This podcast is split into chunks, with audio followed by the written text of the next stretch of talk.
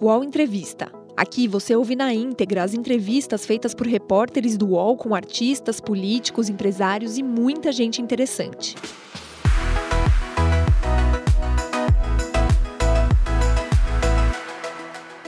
Olá, amigos do UOL! Olha, hoje um grande dia, uma grande entrevista, uma, uma das maiores atrizes da televisão brasileira, que eu acho, e eu vou, vamos conversar isso com ela, que ela ela não gosta muito da alcunha de diva, de, de, de grande nome. Ela, ela quis, e acho que ela tem um tempo, ele abandonou tudo isso. E vamos entender tudo isso aqui, agora, com a incrível Carolina Dickman. Tudo bem, Carolina? Ah, tudo bem, Léo. Cara, eu tô errado. Você, você não quis essa alcunha de diva? Eu, eu lembro que isso, isso eu que acompanhei várias, várias festas da Globo, várias festas da noite. Isso na época que você estava no ar aqui no, no Rio. E você sempre chegava da mesma maneira. Você não vinha com um batalhão de gente, você não vinha com. Você vinha com seu look despojado. Parecia que você tinha é, é, saído da praia, dado um pulo em casa, tomado um banho e ido pra lá. É impressão minha.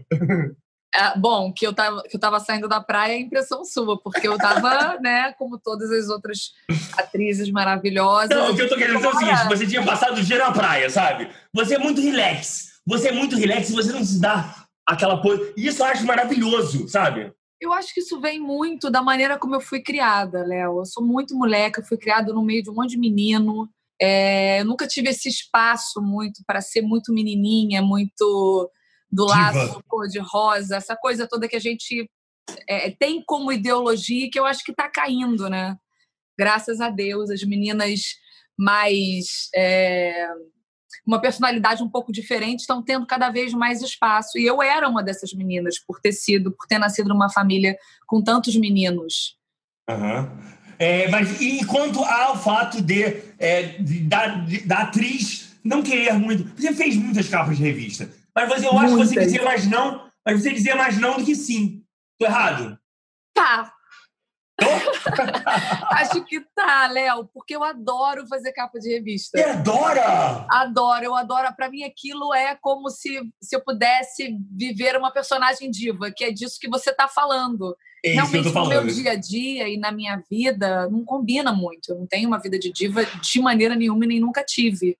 Mas o dia de fazer uma capa, o dia de você encontrar os maquiadores e, e se sentir glamourosa e se sentir bonita, é, para mim sempre foi uma festa. Então eu, eu, eu disse muito sim. agora vamos falar onde você está agora, onde você está morando e como está a sua vida neste momento. Primeiro que há duas vidas que eu quero saber, tá? Como era a sua vida aí antes, antes desse momento da, da do corona e como está a sua vida agora com o corona? Uh, bom, antes do corona eu estava fazendo o karaokê, que é um projeto que, que me estava me dando uma alegria imensa. E engraçado, Léo, porque era um projeto, um projeto que eu ficava muito próximo do público, eu descia para a plateia várias vezes. Então a ideia de multidão e de estar no meio daquilo estava muito forte. Eu estava vivendo com muita intensidade aquilo. E aí vir agora para um para esse lugar, né, de, de você ver só as pessoas da sua família e, e, de ficar em casa, é tão contrário ao que eu tinha acabado de viver, assim, é um susto. Mas nesse momento eu estou em Miami, na casa né, da minha família aqui. Eu sempre gosto de dizer que eu moro no Brasil e eu moro mesmo. Eu nunca tinha passado mais de um mês aqui. Ah, Essa é? é a primeira vez, é. Então o seu endereço do cartão de crédito, da cobrança do cartão de crédito, vai para o Brasil. Vai para o Brasil. Nesse momento é uma loucura, inclusive, com esse dólar, né? Mas vai para o Brasil. Mas aí, é... então assim, é a primeira vez que você está passando um tempo considerável aí. Mas você é. não gosta de ficar aí? Como é que é, como é, que é sua relação com os Estados Unidos? É ótima, não tenho nenhum uhum. problema. Minha vida aqui, é, quando eu estou aqui, eu, eu, eu sou muito feliz aqui, não tenho nenhum problema. Não é isso. É uma questão de a minha vida, a minha família, tirando o Tiago, Davi e José, né? A minha avó, a minha mãe que eu perdi recentemente, mas o meu pai, os meus irmãos, a minha, a minha profissão, a minha carreira, é, os meus amigos, está tudo no Brasil. É, então, eu sinto que eu já estou, desde que eu venho, todas as vezes que eu venho para os Estados Unidos, é um certo exílio, é uma certa quarentena. Eu já estava sendo testada dessa quarentena há um tempo, né? Porque sempre que eu venho para cá eu fico muito reclusa. Perfeito. É uma, é uma opção, né? De, bom, eu quero voltar àquela Carol da infância e eu vou lá para os Estados Unidos, né? Onde ninguém, ninguém me aborda, ninguém me reconhece. Eu vou, tem, depois eu volto. Aliás, eu vi a sua peça. Não vi essa karaokê, tá? Karaokê nesse. Você eu tem que ir, Léo. Você tem, tem que ir. Mas eu vi anterior que também tinha música, tá? Não é? É. Que era com. com tinha, tinham dois atores contigo. Maria Ribeiro e Pretinho da Serrinha. Exatamente. Fui ver essa. Eu achei incrível. Achei maravilhosa. O Pretinho é sensacional. A Maria é maravilhosa. Agora, eu quero entender essa sua ligação com a música, Carol. É, é, é, de onde surgiu isso? Se, se isso sempre existiu? E, e, e, e como é extravasar isso? E falar, não, eu quero que esse meu projeto tenha muita música. Como é que é? Bom, eu cresci numa família muito musical. As minhas tias, os meus irmãos, todo mundo toca violão, todo mundo canta, gosta de cantar. Então a música sempre teve naturalmente presente na minha vida. É, quando a gente fez o trio elétrico, que tinha um pouco mais de música, né? É, a gente foi se dando conta, eu e a Maria, na verdade, que isso tinha vindo como uma herança do Domingos Oliveira, porque todas as peças do Domingos, inclusive as que eu fiz, é. É, tinham música. Então ele e ele tinha essa coisa de colocar o ator numa corda bamba, sabe? Dele ter que se se virar um pouco. É, e eu, enfim, isso é a minha história. Eu fiz muitas peças com Domingos e quando não estava fazendo, tinha uma, uma relação próxima com ele e gosto muito de tudo que ele faz e fez, né? É, então, é, eu senti que era um pouco a herança da minha própria história. Uhum. E quando a gente quis fazer o karaokê, na verdade, é, que é muito mais música do que atuação, né? eu diria que 95% música, é, era uma ideia de, de eu ficar muito vulnerável, de eu ficar num lugar muito próximo das pessoas e delas se sentirem muito à vontade de cantar comigo. É, e a nossa, a nossa peça, ela, ela é uma catarse. É, ela é uma catarse. Ela é uma festa, eu fico arrepiada toda vez que eu falo dela. É uma festa por onde passa. E eu acho que se, eu, se tem algum, alguma coisa que deu certo né, no que a gente queria, é justamente isso, do público se sentir à vontade para cantar. E em vários momentos eu estar tá ali assistindo eles. Então, quer dizer, quando é que eu vou ter a oportunidade de ver karaokê? karaokê? Agora, com essa loucura, quem sabe? É... Quem é que tem essa resposta, Léo? Não tem essa resposta, né? Não tem. Ah, eu queria tanto saber para te dizer. Nossa, Mas agora eu não sei, a gente está com essa vida doida, né? Esperando. É, vamos lá, vamos, vamos, vamos ah, voltar um tempinho. E no dia que você chegou para Globo e falou assim: não quero mais. É, não quero mais ter um contrato é, longo, não quero mais é, estar à disposição e quero cuidar da minha vida, quero cuidar da minha família, quero cuidar do meu marido, quero, quero cuidar de mim. Teve esse momento? Não. Você é contratada? Não, não, não, né, Carol? Eu sou, eu sou. Eu sou. Você, o que, então, o que rolou. você é uma instituição da TV Globo. Tá errado? O que, o que aconteceu, Léo, é que no momento em que o Thiago foi chamado para trabalhar aqui, eu falei, vai, porque a gente vai. MTV, né? Vamos jeito. explicar quem é o Thiago. Thiago é o marido da, da Carolina e ele é da MTV. É, qual é o cargo dele na MTV? Ou, ou... Hoje em dia ele não é mais da MTV, né? Ele é da Vaia com é, ah, Vaia com CBS, que teve uma fusão há pouco tempo. Tá, então ele tá. cuida da América Latina, de vários canais na América Latina toda. Tá. É, então quando ele veio, enfim, para viver isso, e eu dei sempre muita força, eu falei que a gente ia dar um jeito de ficar junto é, eu tive que vir para adaptar o José, meu filho mais novo, na escola. O Davi ficou aí com o Marcos, com o pai dele, e o José veio com o Tiago e comigo, e eu pedi uma licença na Globo, porque eu não achava justo também eu ficar, enfim. Né? É, é, as pessoas achando que podiam contar comigo e não poderem. Eu, eu precisava, então eu pedi seis meses de licença. Seis meses, tá.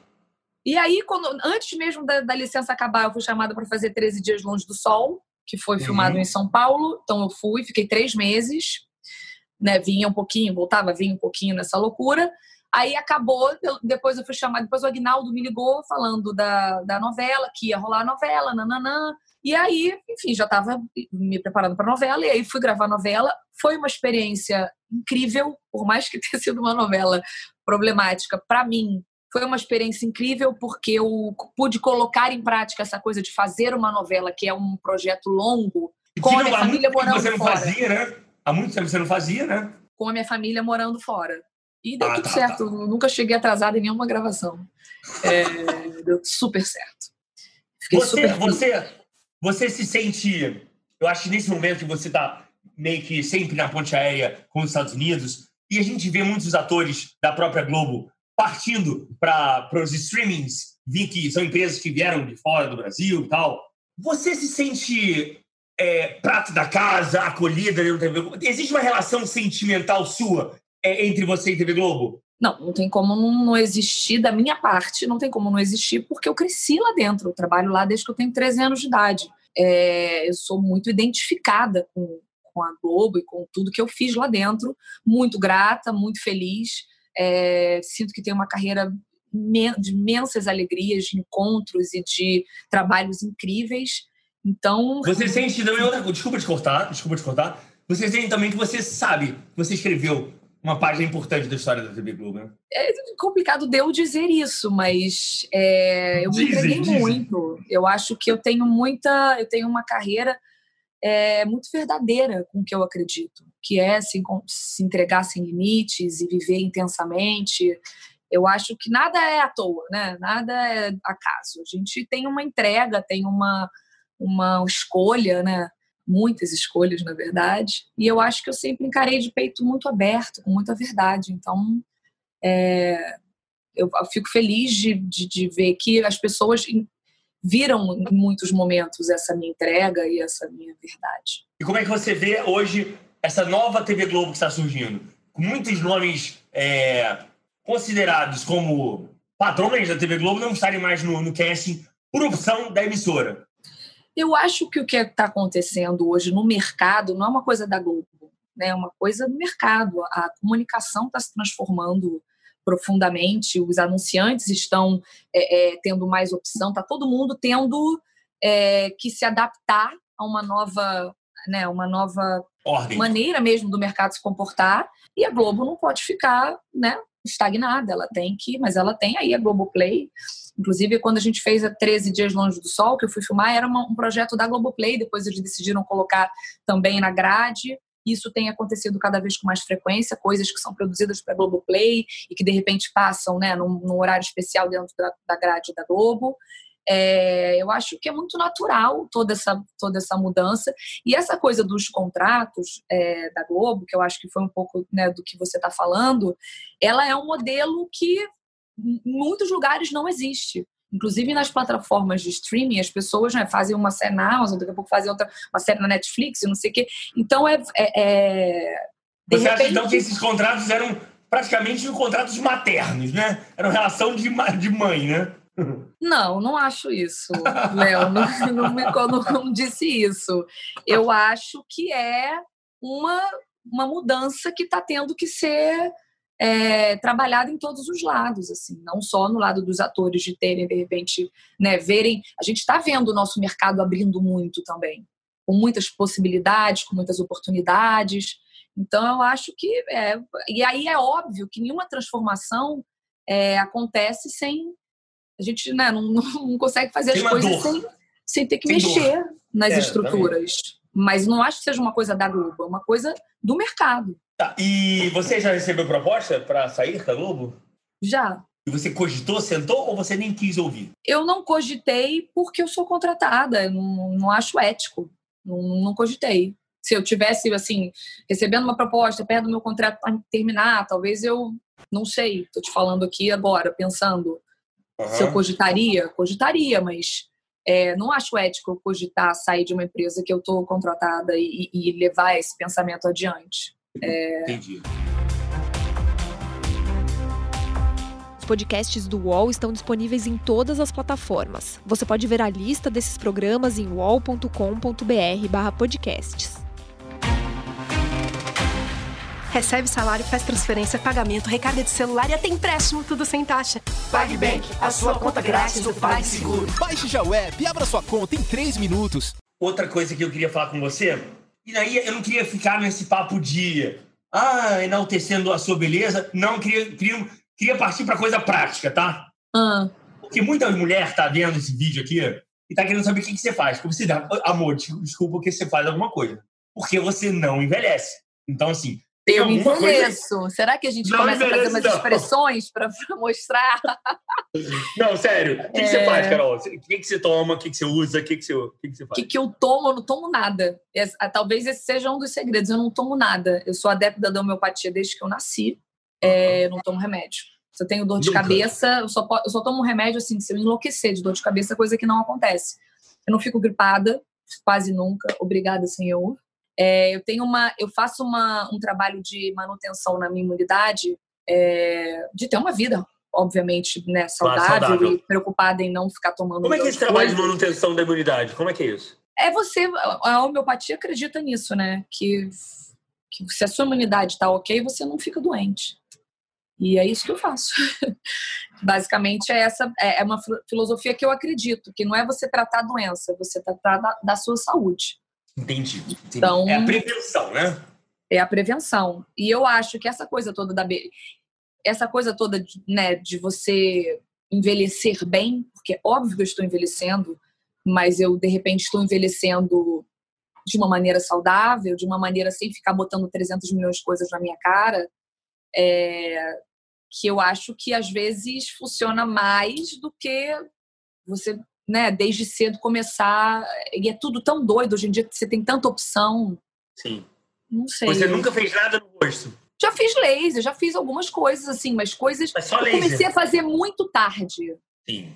Eu comecei a fazer muito tarde. Eu- a minha dermatologista, Cláudia Mick, que me acompanhou desde, desde Laços de Família, eu tive um problema de pele em Laços de Família, e, e aí o Ricardo Washington me levou na, na Cláudia Mick. Eu ia raspar a cabeça, não ia poder usar maquiagem, então Ia ficar muito mais. pele boa. Qualquer, qualquer, qualquer pon- pontinho ia aparecer muito mais, né?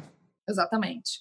E aí ele me levou na Cláudia Mick, eu nunca, tipo, você ter uma noção, com 20 anos eu nunca tinha ido a uma dermatologista. É, hoje em dia as meninas vão com 15.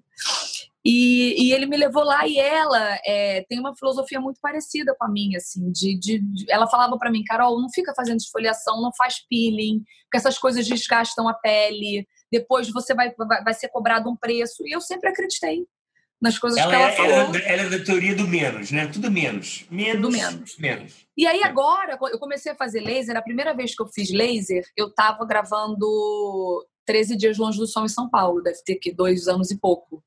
Foi Marina Morena que me levou pela primeira vez num dermatologista em São Paulo para fazer um laser. É, então, ou seja, eu comecei a fazer laser com 38 anos.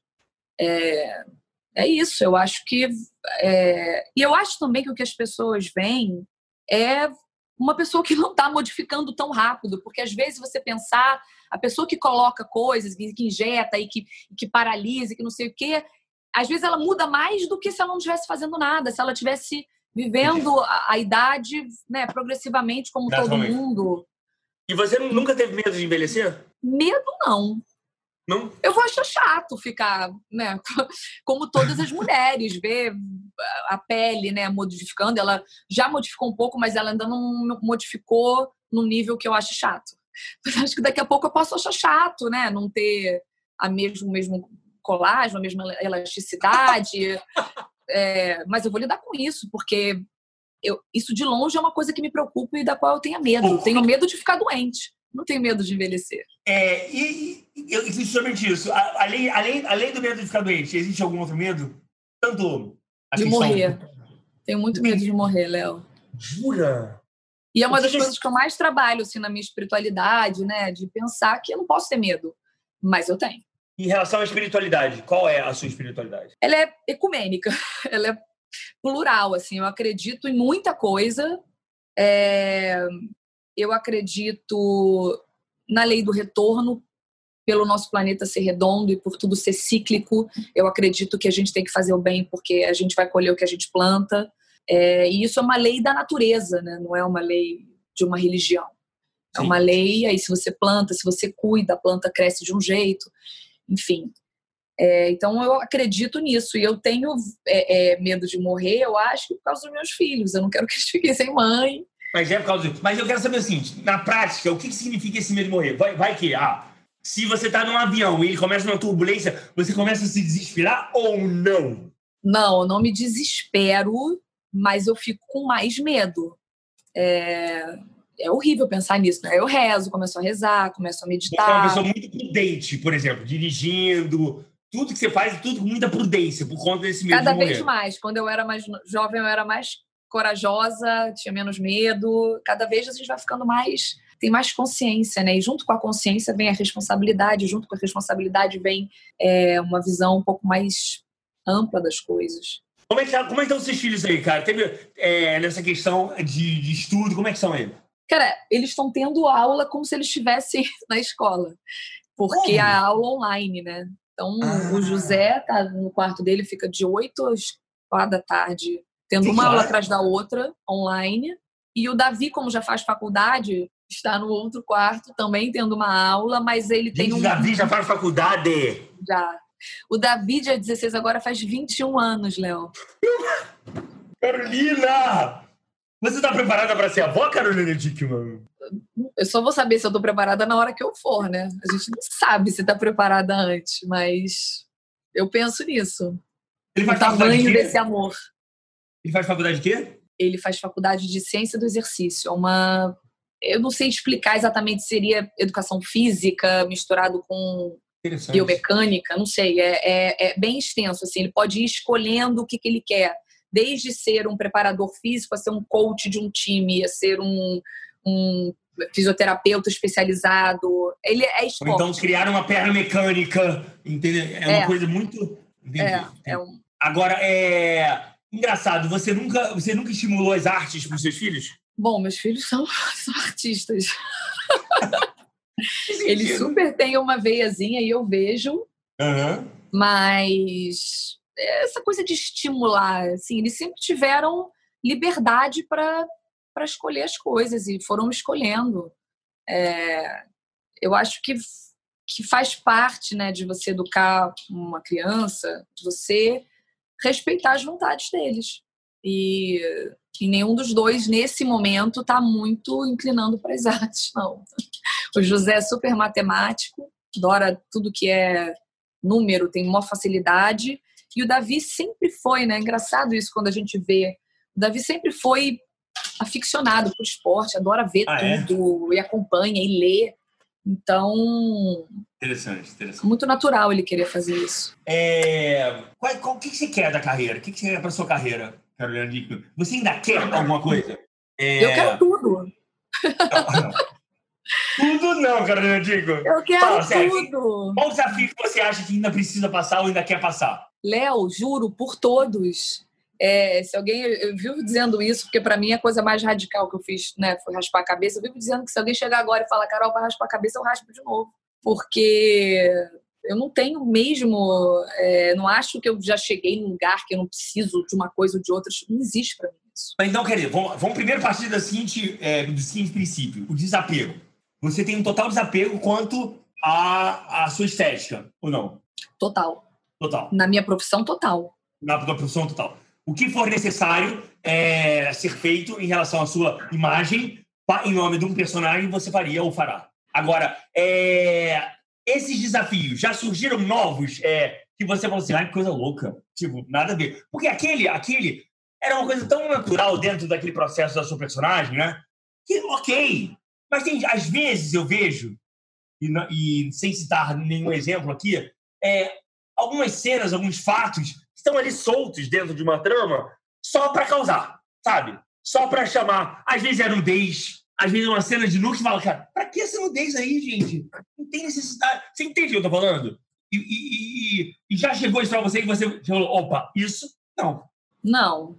Até porque essas coisas são muito né, conversadas e, e eu sempre tive muita liberdade para falar. Então, assim, quando eu vejo, chega uma cena que você já tem uma proposta um pouco diferente daquilo, é só conversar, não é? Não é um bicho de sete cabeças. Para mim, nunca foi, pelo menos, um problema é, Aham. de maneira nenhuma. E, e para sua vida pessoal, o que você quer para sua vida pessoal? Ainda mais, porque assim, você já tá com um filho quase formado, né, na faculdade, um outro estudando. Você sonha em quê? Você sonha em morrer com quantos anos? É, Morrer, eu sei que isso é um problema. Não quero Sonha- falar sobre isso. Como é que você espera? Como é que, você- como é que você se imagina velha? Velha. Eu imagino cheia de netos. Cheia de netos. Morando no Brasil. Morando no Brasil, acho que sim. Você, você é uma pessoa que ainda acredita, você mora no Rio de Janeiro, é, assim como eu, e sabe das dificuldades é, pelas quais a cidade está passando, a cidade passa, né? E você deve imaginar, provavelmente, que após esse momento que a gente está passando, a situação vai piorar, né? Tanto da questão, por exemplo, da violência. É uma coisa que, que eu me preocupo bastante. Eu acho que o empobrecimento da cidade, que vai acabar gerando, vai gerar um aumento da violência. É a minha opinião. Isso, em algum momento, te, te, te, te angustia? Claro, lógico, não, eu não, não fico pensando que, ah, então agora vai piorar, vai acontecer. Essa coisa da, da violência sempre me preocupou muito. É uma coisa, acho que todo, todos os cariocas e muitos brasileiros que vivem né, em cidades um pouco mais violentas, como o Rio, é, sentem medo. A gente tem medo de, de ser assaltado, medo de tomar um tiro, de uma bala perdida. E, e eu acho que é, como a gente vai resolver isso não é um problema só político, né? É um problema de todos os cidadãos, de todas as. Eu acho que a gente está passando agora é, com o coronavírus por uma experiência muito diferente, eu acho, do que todo mundo, né, imaginou. E eu acredito de verdade, você pode achar que eu sou uma poliana, mas eu acredito de verdade que muitas fichas vão cair, já estão caindo, e muitas fichas vão cair. Eu tenho visto muitas manifestações é, e, e, e, né, e, é, atos, atos solidários de não só de empresas, mas de cidadãos e de pessoas que estão fazendo muitas coisas. E eu acho que isso é, é um chamado para a gente. Não, é. sim, completamente oposta ao meu pensamento negativo, você tem uma visão positiva desse momento. Quer dizer, você vê pelo lado positivo. Você vê que o mundo vai voltar, mas de uma maneira melhor. As pessoas, apesar Eu tenho de... certeza que a gente vai voltar transformado, Léo. Transformado positivamente. Positivamente. É isso. Eu acredito. Você é uma otimista de natureza ou não? Você é, uma, é realista? Eu sou realista, mas eu costumo ver sempre, sempre o lado bom. Sempre. É uma, um vício que eu mesma me viciei. Porque eu acredito que a gente tem que ver sempre o lado positivo. Mas agora, falando isso para você com toda honestidade, eu não acho que eu esteja sendo é, positiva. Eu acho que a gente está tendo uma oportunidade é, incrível de transformar muita coisa. E de entender, e de de repente olhar como consumidor o que você o que você consome. Será que aquela empresa é responsável? Será que a gente não vai olhar para quem está ajudando, para quem não está ajudando? A gente está tendo uma oportunidade de ver. Eu sinto que é como se máscaras estivessem caindo, sabe? É, a gente está vendo muita coisa, como as pessoas estão se colocando, o que as pessoas estão fazendo nesse momento? O que, que você está fazendo nesse momento? É, e está todo mundo mostrando, né? Então, acho que é um momento incrível da gente olhar para o outro e ver é, com outros olhos. E olha, isso não tem como ser negativo. Olha, eu, eu acho que essa é a lição dessa entrevista.